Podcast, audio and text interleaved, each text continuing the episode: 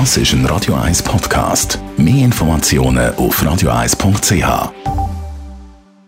Der Faktist auf Radio 1. Der Wissenschaftsjournalist Beat Glocker zeigt, was aktuelle Resultate aus der Forschung für uns alle bedeuten und hinterfragt Trends aus der Wissenschaft. Jetzt auf Radio 1. Präsentiert von Johnson Johnson. Zusammen für eine gesunde Schweiz. Das Klima verändere sich dauernd, behauptet Klimaskeptiker. Eine Erwärmung, wie sie gegenwärtig ablaufe, sei nichts Außergewöhnliches. Das ist faktisch falsch. In Folge 1 von dieser Serie ist es um die höheren Temperaturen zur Zeit der Dinosaurier gegangen.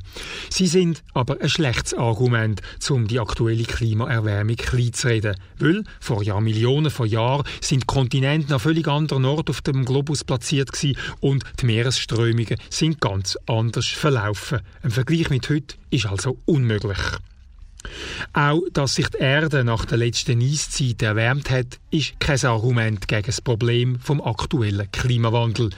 Die Erwärmung damals hat nämlich ihre Gründe in der veränderlichen Umlaufbahn der Erde um die Sonne gehabt. Und die lässt sich genau berechnen und kommt heute als Ursache nicht in Frage. Dann gibt es aber noch Klimaskeptiker, die so richtig hart recherchieren und dabei sind sie auf das Phänomen vom mittelalterlichen Klimaoptimum gestoßen. Was ist denn so besonders im Mittelalter?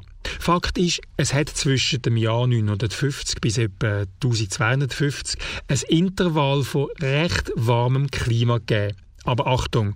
Erstens ist die Zeit auch begleitet von zum Teil massiven Dürren und in anderen Regionen der Erde hat sie früher angefangen und später aufgehört. Das heißt, die Erwärmeperiode vom Mittelalter ist zeitlich und regional uneinheitlich gewesen.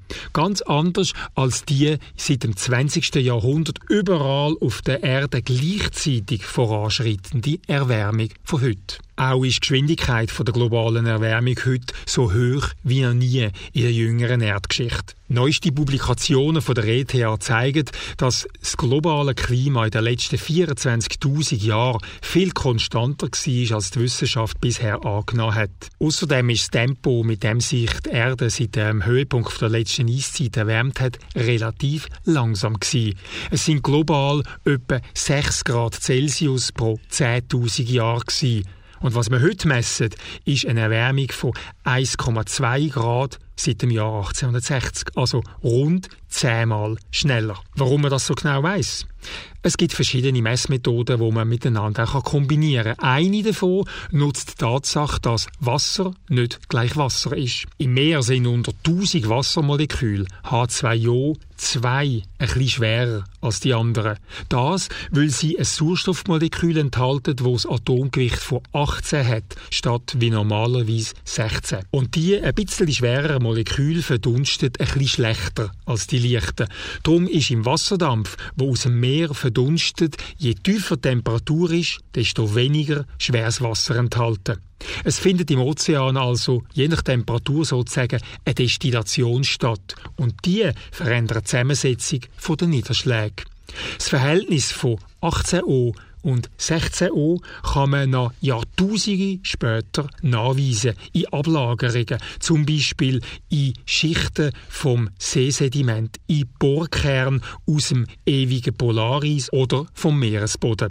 Und wenn man diese Schichten Schicht um Schicht analysiert, kann man Temperaturveränderungen über Hunderte und Tausende von Jahren nachweisen. So werden historische Temperaturveränderungen also gemessen und nicht einfach darüber spekuliert. Und so schlägt Klimaforschung, der Klimaskeptiker, ein weiteres sogenanntes Argument aus der Hand.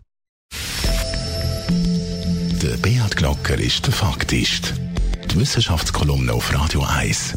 Jeden Dienstagabend am Viertel vor 6 Uhr.